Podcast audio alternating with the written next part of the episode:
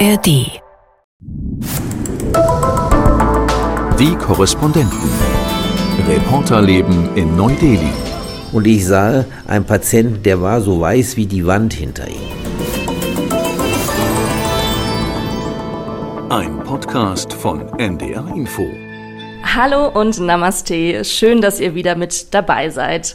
Hier ist Charlotte Horn und wie ihr vielleicht hören könnt, sitze ich nicht auf der Dachterrasse wie sonst immer vom ARD-Studio Neu-Delhi, sondern ich bin aufs Gelände der Deutschen Botschaft gefahren und sitze hier, um genau zu sein, in der Regionalarztpraxis. Und mir gegenüber sitzt unser Gast der heutigen Folge und zwar Dr. Volker Klinnert. Hallo. Einen schönen guten Tag. Ich freue mich, Sie hier begrüßen zu dürfen. Herr Klinnert, Sie arbeiten seit über 30 Jahren für das Auswärtige Amt als Regionalarzt und ich bin mir sicher, Sie haben sehr viele Dinge erlebt. Aber bevor wir starten, vielleicht können Sie noch mal erklären, was macht denn genau ein Regionalarzt der Bundesrepublik Deutschland?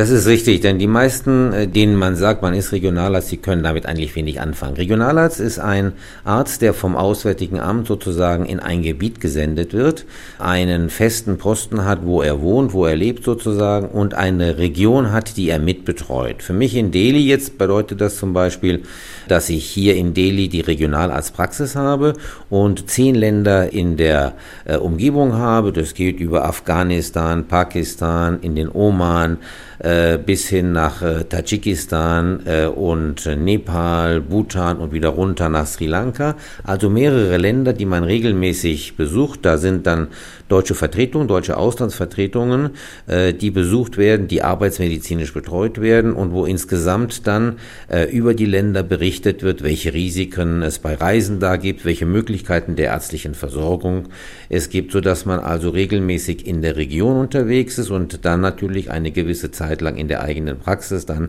die Patienten sieht, die sozusagen in Delhi dann als Patienten in die Praxis kommen. Kann man sich so vorstellen, dass das Auswärtige Amt sich die Regionalarztpraxen so in der ganzen Welt aufgeteilt hat, weil nicht jede deutsche Botschaft hat ja eine eigene Praxis, oder? Richtig, also in, im Prinzip sind es die Teile der Welt, die ärztlich schlechter versorgt werden. Und man versucht dann immer, die Regionalarztpraxis an einem Ort äh, zu haben, wo die Flugverbindungen relativ gut sind, wo auch die Möglichkeiten der ärztlichen Versorgung als Auffangbecken sozusagen gegeben sind so dass man natürlich in den Ländern, wo die ärztliche Versorgung bestens ist, also in den Vereinigten Staaten oder in Australien, da gibt es so etwas nicht, aber in anderen Regionen, wo die ärztliche Versorgung schlechter ist, wo man Patienten sozusagen mitbetreuen muss, die im Notfall möglicherweise ausgeflogen werden oder woanders hingeflogen werden, in diese Regionen hat man die Regionalarztstellen dann verlegt. Das ändert sich auch immer wieder mal, da kommt hier und dort die eine hinzu, die letzte, die hinzugekommen ist, ist die in Buenos Aires Aires, um den Bereich Südamerika besser abdecken zu können. Und es verändern sich manchmal auch Standorte. Jahrelang war es in Kairo, von Kairo ist es verlegt worden nach Beirut. Das hat dann so interne Gründe und das muss jedes Mal neu überlegt werden.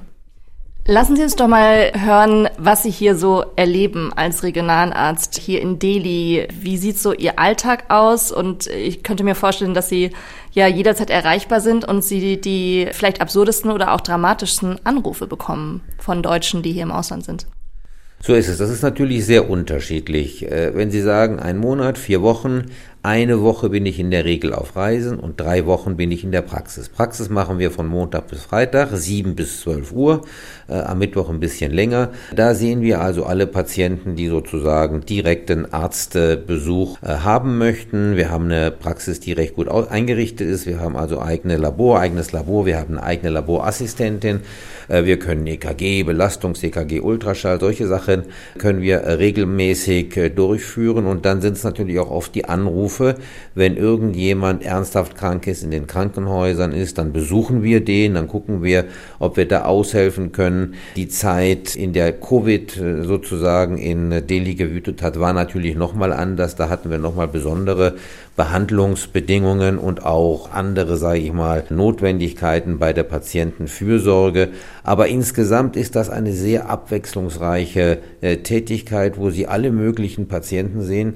Gerade eben zwei Minuten äh, komme ich aus der Tür rein, weil ich den letzten Patienten behandelt habe. Der war als Patient in Uganda und hat sich eine Malaria zugezogen, die noch nie äh, jemand hier behandelt hat und wir jetzt in Delhi den ersten Malaria-Patienten haben. Also von daher, das ist sehr, sehr unterschiedlich, was man da sieht. Würden Sie sagen, Ihre Arbeit erfordert sehr viel Improvisation oder weil Sie alle möglichen Fälle ja haben, anders als ein Allgemeinmediziner, der vielleicht eine Praxis in Deutschland hätte, dass jeder Tag komplett anders ist und ganz viele Menschen hier bei Ihnen anrufen oder hier bei Ihnen in der Praxis sind, die so die Erwartung haben, bitte helfen Sie mir, weil Sie sind jetzt der Arzt, mit dem ich auf Deutsch sprechen kann, wie es mir geht und, und hoffentlich helfen Sie mir. Das ist richtig, wobei wir natürlich für die Europäische Union zuständig sind und sehr viele Franzosen auch haben, die auch Französisch sprechen oder Englisch sprechende oder Spanisch sprechende Patienten haben. Aber die Sprache ist sicherlich eine der entscheidenden Hilfen bei der Behandlung von den Patienten.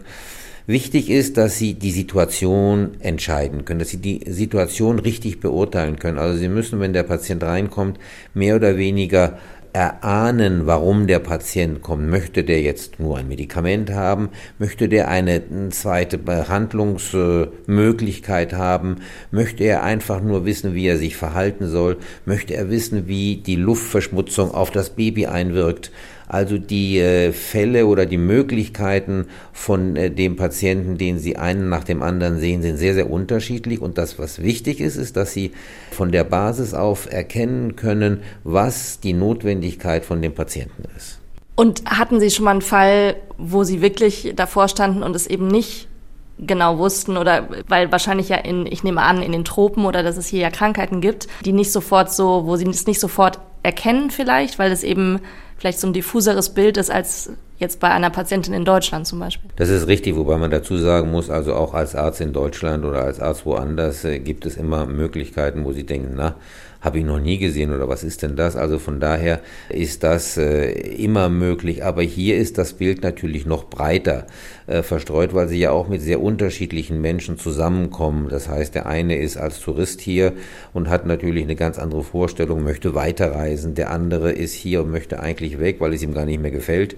Äh, so gibt es also ganz unterschiedliche Hintergründe bei allen Patienten und äh, äh, vollkommen richtig. Sie müssen natürlich Schritt für Schritt äh, vorgehen und wissen nicht bei jedem Patienten von Anfang an, was das sein kann. Mit einer gewissen Erfahrung können Sie dann natürlich schon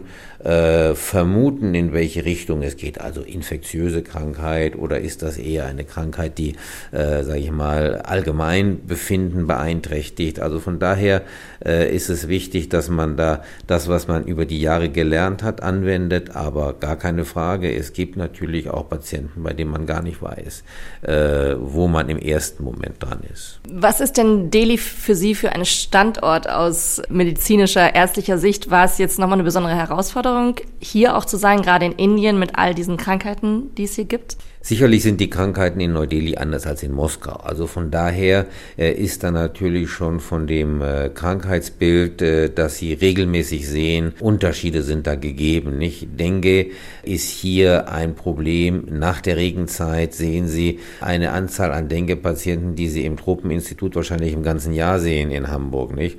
Wir hatten an einem Tag sieben Patienten, sieben Neudiagnosen einer Dengue-Infektion. Das ist immens sozusagen, aber das kommt eben sehr häufig vor, wenn die Denkezeit hier ist. Und von daher ist das natürlich etwas ganz anderes verglichen mit, äh, mit anderen Stellen äh, auf der Welt. Auch die Durchfallerkrankungen sind natürlich, Delhi Belly ist ja so ein, sage ich mal, so ein, ein, ein Schlagwort, ist eine sehr häufige Erkrankung, mit der oftmals Patienten kommen, typisch für diese Region, sage ich mal. Also da gibt es schon einige Dinge, die sehr typisch sind für Delhi und die es woanders nicht gibt.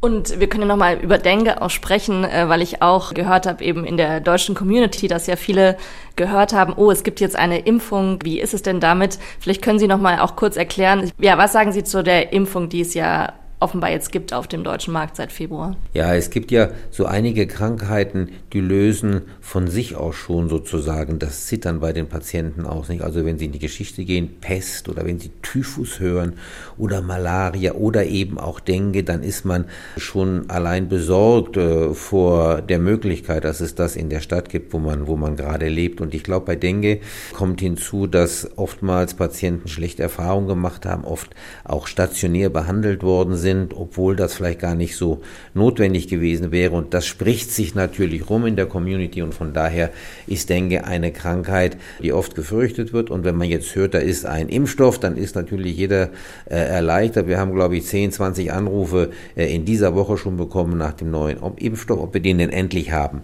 Dengue ist eine Krankheit, die man im Prinzip, wenn man sie früh genug diagnostiziert, sehr gut behandeln kann. Wenn man weiß, welche ähm, Möglichkeiten in der Veränderung des Blutbildes sozusagen zu beobachten und zu kontrollieren sind, wenn man dem Patienten sagt, er muss eine große Menge Flüssigkeit trinken und wenn er sozusagen abrufbar ist, wenn man ihn also sozusagen kontrollieren kann, dann kann man das ganz gut in der ambulanten Behandlung hinbekommen. Also die meisten Patienten, alle Patienten, die ich gesehen habe, sowohl hier wie auch in Indonesien, wo es auch relativ viel äh, Dengue gab, konnten ambulant behandelt werden, so dass der Impfstoff jetzt, der ja noch nicht so, sage ich mal, das letzte medizinische Erkenntnisse ist, erstmal nur eine zweite Wahl darstellt. Sind Sie hier vielleicht auch so eine Art Therapeut, ist vielleicht zu viel gesagt, aber Seelsorger für die deutschen Expats, die sich vielleicht gerade, weil sie im Ausland leben, doch immer ein bisschen mehr Sorge machen und dann eben doch schneller den deutschen Arzt mal anrufen?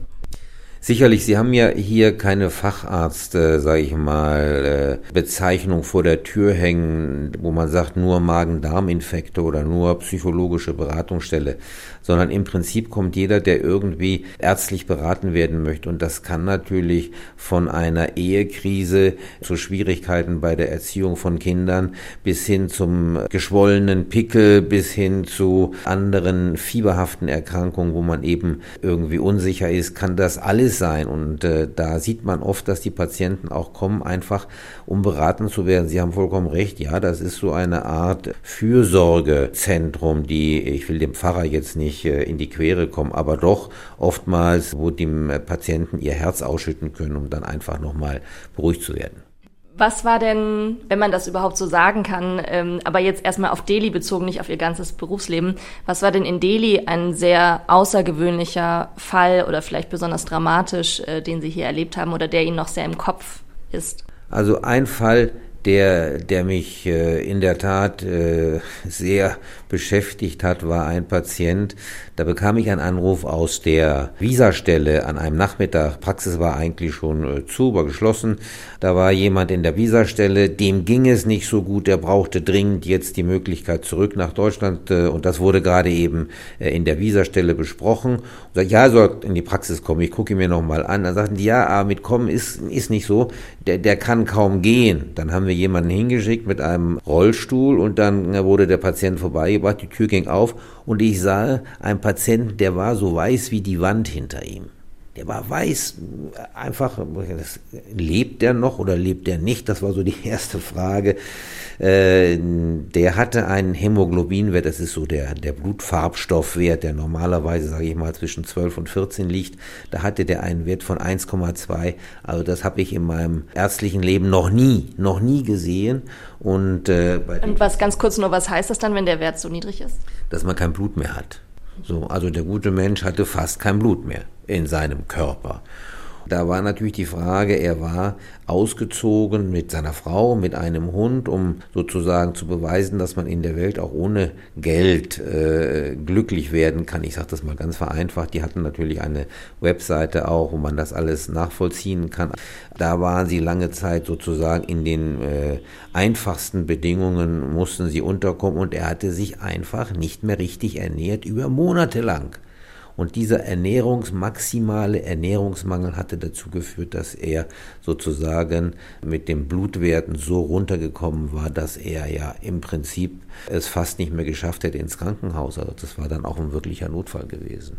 Das heißt, Sie haben sein Leben gerettet. Das haben wir. Wir haben ihn natürlich dann gleich an den Tropf gebracht. Bei uns, wir haben so eine kleine Notfallzimmer, wo wir die Patienten erstmal behandeln können und haben ihn dann mit Flüssigkeit versorgt und haben ihn dann ins Krankenhaus gebracht und da wurde er dann langsam auftransfundiert und der ist dann nach 14 äh, Tagen oder nach äh, ja, knapp drei Wochen wieder nach Deutschland geflogen, wurde dann dort weiter behandelt, hat es überlebt, ja. Gab es denn in Ihrem Berufsleben schon mal eine Situation, wo Sie überfordert waren, auch als Arzt, auch wenn Sie bestimmt schon viel gesehen haben? Wissen Sie, das kann immer sein, dass Sie überfordert sind. Sie werden mit Situationen konfrontiert, äh, wo Sie nicht immer sofort eine Lösung parat haben, sondern sich einfach selber daran halten müssen, Schritt für Schritt vorzugehen und dann versuchen, aus dem, was im ersten Moment nicht lösbar ist oder was im ersten Moment eine Situation ist, wo Sie gar nicht wissen, wo Sie anfangen sollen, Schritt für Schritt dann doch in irgendeiner Form sozusagen weitergehen muss. Und da ist einfach natürlich das Überlegen und das äh, langsam Vorgehen, möglicherweise manchmal auch der Rat, der telefonische Rat oder die Teamarbeit in der Praxis ist manchmal schon wichtig, um dann äh, langsam voranschreiten zu können. Nun waren Sie ja jetzt auch hier in Delhi in Indien zur Hochzeit von der Corona-Pandemie. Wie haben Sie diese Zeit denn überstanden. Weil das, ich stelle es mir sehr, auch sehr dramatisch vor, dass sie einfach ganz viele Hilfeanrufe bekommen haben, weil Menschen logischerweise nicht wussten, wie, wie wird die Situation. Wie haben Sie diese Zeit aus Ihrer Sicht erlebt hier als Regionalarzt in Delhi?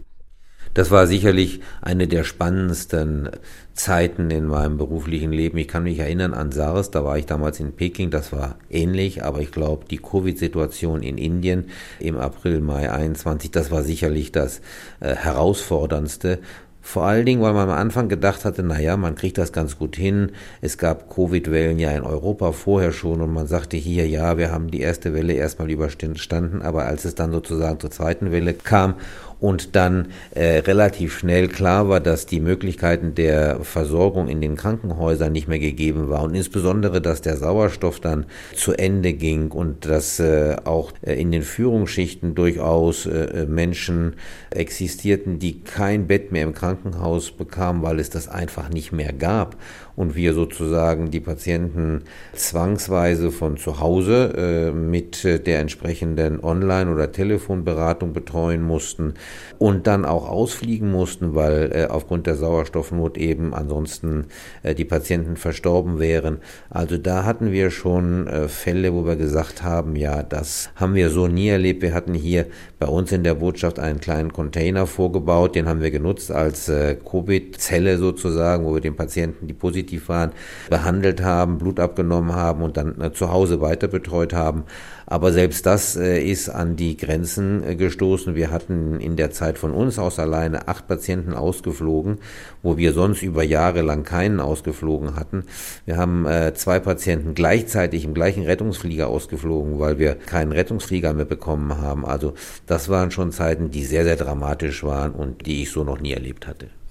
Vielleicht springen wir mal äh, an den Anfang zurück, als Sie nämlich ähm, studiert haben ähm, oder auch nochmal davor geschaltet, muss ich vielleicht nochmal erklären, äh, weil Sie haben ja wirklich eine ganz spannende Vita, auch sehr internationalen Hintergrund. Sie sind in äh, Spanien aufgewachsen, in Madrid geboren. Ihre Eltern, Familie kommen aus verschiedenen Ländern.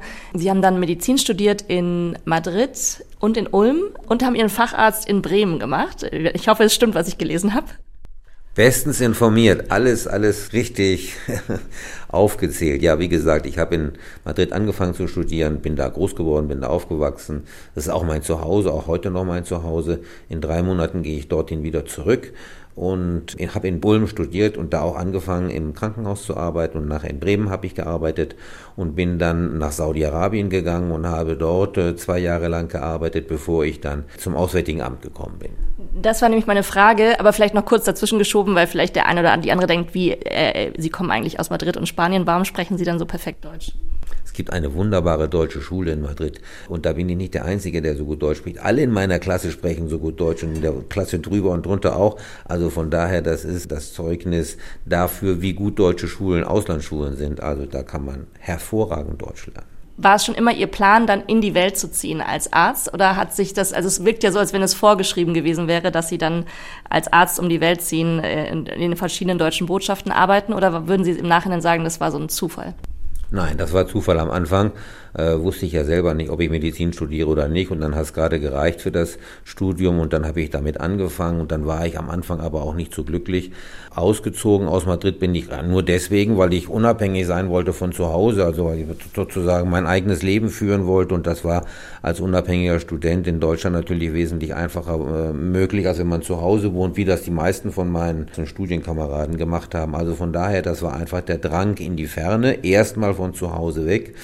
Und dann äh, in der Medizin, in dem Studium war ich auch nicht so, dass ich gesagt habe, das ist mein Traumziel. Habe auch nach dem Studium dann nochmal zwei Jahre Jura studiert nebenbei. Also von daher, das war äh, nicht von Anfang an so. Aber mir war ziemlich klar, nachdem ich das Medizinstudium abgeschlossen hatte und dann auch da weitermachen wollte oder musste. Inzwischen war ich verheiratet, hatte zwei Kinder, also irgendwie musste ich Geld verdienen und das war dann als Arzt am einfachsten.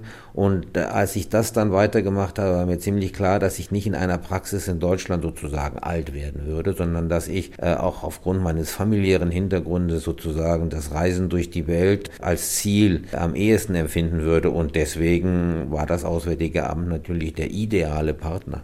Vielleicht können wir noch mal kurz sagen, aber haben Sie dann wahrscheinlich, weil Sie eben Volker Klinnert heißen, ist ja ein sehr deutscher Name, vermutlich eben deutschen Vater oder deutsche Mutter dann? Richtig, also ich habe da in meiner, sage ich mal, großelterlichen Verwandtschaft habe ich eine italienische Großmutter und habe einen polnischen Großvater und dazu habe ich dann noch einen französischen Großvater und eine deutsche Großmutter und da mischt sich dann der Name sozusagen und die und die Herkunft äh, so zusammen. Ich heiße heiße Volker Gotthard Georg mit drei Namen und in Spanien bin ich bekannt als Jorge, also von daher kann ich da mehrere Gesichter aufsetzen. Wie ist das denn? Ich habe mich nämlich gefragt, so als Regionalarzt, Sie haben dann angefangen beim Auswärtigen Amt, ist das dann so ein bisschen so, so ein bisschen so eine Lotterie wie bei den Botschaftern, dass klar ist, man hat so, nur so ein gewisses Mitbestimmungsrecht bei den Stationen und wechselt man alle fünf Jahre? Also wie hat das dann funktioniert? Oder haben Sie an, am Anfang gesagt, so, ich möchte nach Ghana, bitte schickt mich nach Ghana?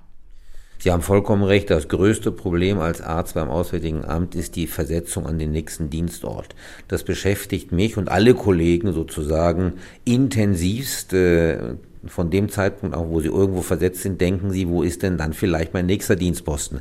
Insbesondere, wenn man natürlich viel draußen bleiben möchte und man muss da immer gucken, wie sind die anderen Kollegen, welches Interesse besteht bei den anderen Kollegen, wie lange war der andere draußen, wie lange bin ich draußen. Ich habe das Glück gehabt, dass ich durch äh, günstige Umstände, sage ich mal, jetzt 17 Jahre am Stück draußen bin. Das ist eigentlich einmalig, das gibt es nicht normalerweise. Ein Dienstposten, das sind so vier Jahre oder zwei Dienstposten, maximal acht Jahre. Nach, danach kommt man in der Regel wieder rein, wird in die Zentrale versetzt. Also von daher äh, kann ich mich nur bedanken, dass es bei mir so gut gelaufen ist. Also das heißt, man darf immer in die Welt raus, in so einen Außenposten und dann muss man erstmal wieder nach Berlin ähm, oder darf nach Berlin, je nach Perspektive. Und vielleicht gehen wir mal Ihre Station durch, weil Sie waren ja, ich hatte gelesen, Sie waren in Ghana, Moskau, Peking, in Nordkorea waren Sie auch, in Indonesien. Ich frage mich, ob Sie überhaupt sagen können, was der spannendste Ort war und dann natürlich Delhi. Aber neben Delhi, äh, welche Orte sind Ihnen noch so sehr eindrücklich in Erinnerung?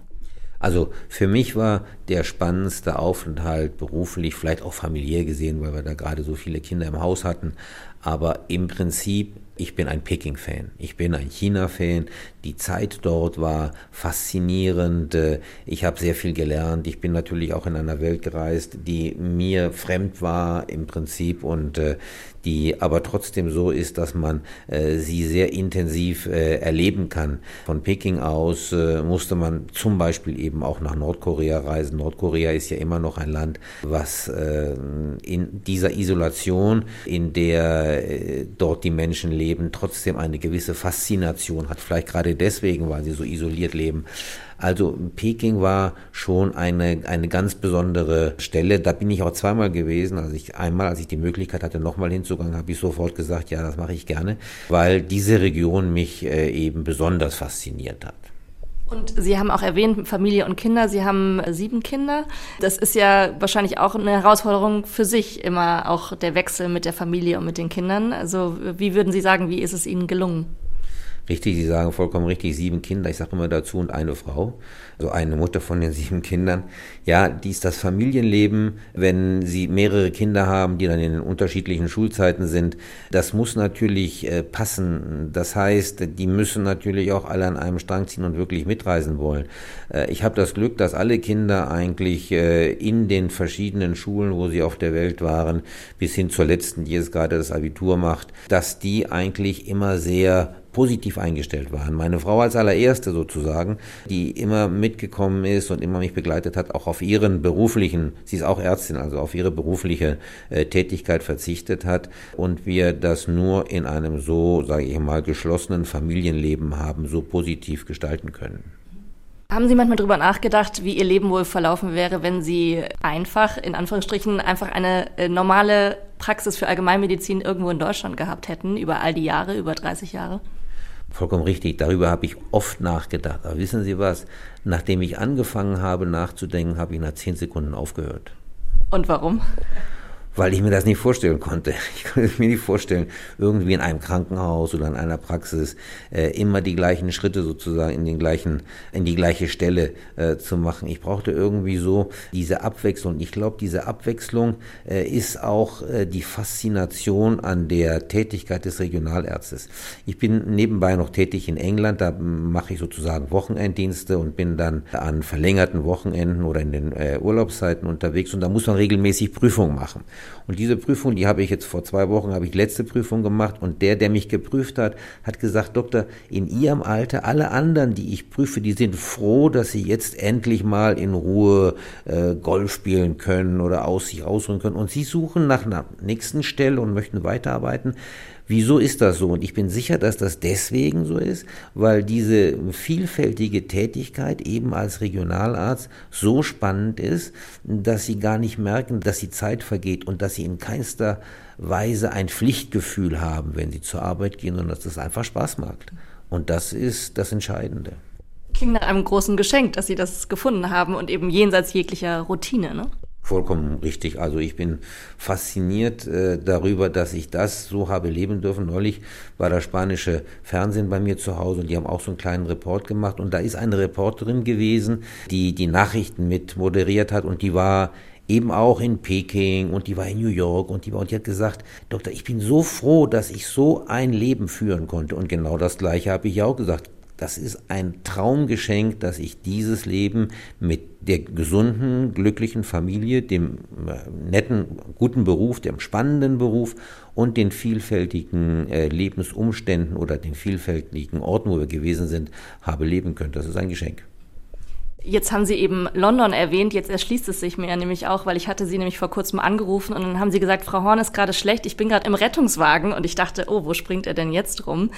Aber das klingt ja fast danach, dass äh, wenn hier Ihre Zeit in Delhi vorbei ist, dass Sie dann eben nicht nur auf der berühmten Couch sitzen werden haben vollkommen recht. Also das ist, äh, das sind die beiden Standbeine, die ich noch habe. Also ich bin regelmäßig in der äh, staatlichen Versorgung der Patienten in Madrid tätig. Seguridad Social nennt sich das. Das ist also staatliches Versorgungswesen und da mache ich regelmäßig meine Vertretung, die ich jetzt regelmäßig sozusagen aufnehmen werde. Da habe ich eine feste Stelle und äh, am Wochenende gehe ich eben oftmals gerne nach England, seit 20 Jahren allerdings schon und da fährt man eben Notarztwagen oder ist in den Notarztambulanzen und das ist an Wochenenden oder verlängerten Feiertagswochenenden ausgesprochen spannend. Immer wieder ein Erlebnis und immer wieder glücksbringend, wenn ich dann zurückkomme nach Hause. Also die beiden Dinge, die werde ich dann nach meinem Verlassen des Auswärtigen Amtes weiter tun. Ich muss da noch mal kurz nachhaken. Das heißt, während andere sich auf das Fußballspiel am Wochenende freuen, freuen Sie sich, dass Sie im Rettungswagen in England sitzen, in London? Wissen Sie, das ist vollkommen richtig. Man fragt sich das. Und jedes Mal, wenn ich in dem Flieger sitze, jetzt zu Ostern war, war ich zum letzten Mal da. Ich sitze in dem Flieger da, man sitzt dann da eingequetscht in die Economy Class und denkt, warum machst du das denn da? Mit 66 musste da jetzt nicht mehr hinfliegen und dann nochmal 15 Stunden Dienst machen. Freitag, Samstag, Sonntag, Montag. Richtig, ich frage es mich selber auch. Wenn Sie dann aber 15 Stunden lang Patienten gesehen haben, die alles Mögliche hatten, und da kommt ja alles rein, da am Wochenenden da, das Kind, was nicht mehr atmet, oder der Mann, der irgendwie nicht mehr laufen kann, oder egal was, dann haben Sie so ein Gefühl der glücklichen Erfüllung der Tätigkeit, die sie gemacht haben, weil sie auch wirklich viele Probleme gelöst haben, dass an dem Montag, an dem Rückflug es nichts Schöneres gibt, als das gemacht zu haben so wie Sie das erzählen, man merkt es Ihnen ja an, dass Sie so, ich glaube, man sagt ja selten eine Leidenschaft haben, aber dass Sie eben vielleicht tatsächlich ja ein Arzt aus Berufung sind. Aber wie schaffen Sie es denn selber mal abzuschalten oder mal zur Ruhe zu kommen? Aber vielleicht brauchen Sie das gar nicht. Richtig, also so viel Ruhe brauche ich nicht. Meine, sage ich mal, Hauptbeschäftigung war lange Zeit eben Familie, Kinder. Die Kinder sind jetzt alle aus dem Haus. Die letzte geht aus dem Haus. Also von daher ist da jetzt weniger zeitliche Not dringend erforderlich. Mein Haupthobby ist Sport. Also ich laufe gerne, ich schwimme gerne, ich spiele gern Tennis. Also ich bin ständig auf den Beinen unterwegs und hoffe, dass ich das weiterhin machen kann. Jetzt ist es bald soweit. In drei Monaten beenden Sie, haben Sie gesagt, Ihren äh, Dienst äh, als Regionalarzt im Auswärtigen Amt. Mit was für Gefühlen blicken Sie jetzt auf die Zeit zurück? Was werden Sie vermissen? Also ich vermisse sicherlich die Reisetätigkeit, ich vermisse sicherlich die Vielfältigkeit der beruflichen Aufgabe, also dass sie in jedem Moment mit einem sehr unterschiedlichen Situation konfrontiert werden.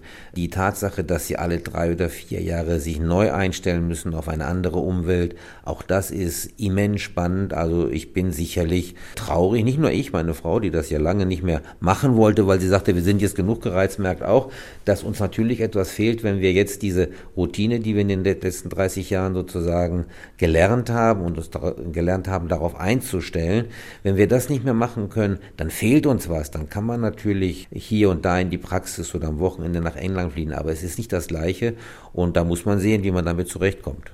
Und wo werden Sie denn Ihre Zelte jetzt aufschlagen? Zurück in Europa irgendwo?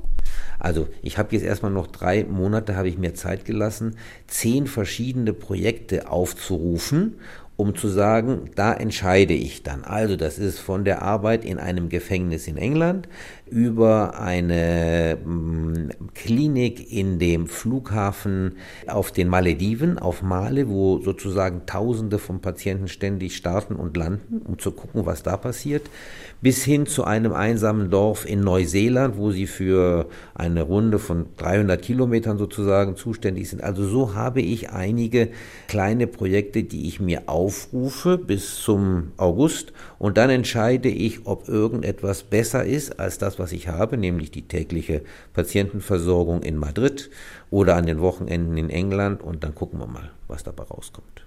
Auf jeden Fall wünschen wir Ihnen eine gute Intuition bei der Entscheidung. Und vielleicht noch, bevor wir das abschließen, das Gespräch, äh, vielleicht noch ganz am Ende, haben Sie vielleicht einen Tipp an Ihren Nachfolger, der hier jetzt in Delhi in die Regionalarztpraxis folgt? Ja, der ist natürlich auch schon ein erfahrener Regionalarzt, von daher weiß der auch schon, wo er sich bewegen muss und äh, wir haben ein gutes Verhältnis, aber das entscheidende, der entscheidende Tipp ist, mach was draus. Und aus dieser Tätigkeit, aus der regionalärztlichen Tätigkeit, kann man viel daraus machen und jeder richtet sich das unterschiedlich ein. Aber es wird sicherlich auch für ihn eine spannende Zeit, auf die er sich schon jetzt freut. Das hat er mir schon gesagt. Dr. Klindert, haben Sie ganz herzlichen Dank für das Gespräch, vor allem auch in Ihrer Mittagspause jetzt gerade. Gern geschehen. Und wenn ihr, die ihr zugehört habt, Fragen habt, auch vielleicht noch an Herrn Dr. Klindert, leiten wir die gerne weiter. Äh, oder wenn ihr Themenvorschläge habt, dann schreibt uns wie immer gerne an neudeli.ndr.de. Neudeli.ndr.de ist die E-Mail. Die Nachrichten lesen wir auch alle. Und dann wünschen wir euch eine schöne Woche und Tschüss sagen Charlotte und Dr. Klinnert, alles Gute, bis dann. Die Korrespondenten. Reporterleben in Neu-Delhi. Ein Podcast von NDR Info.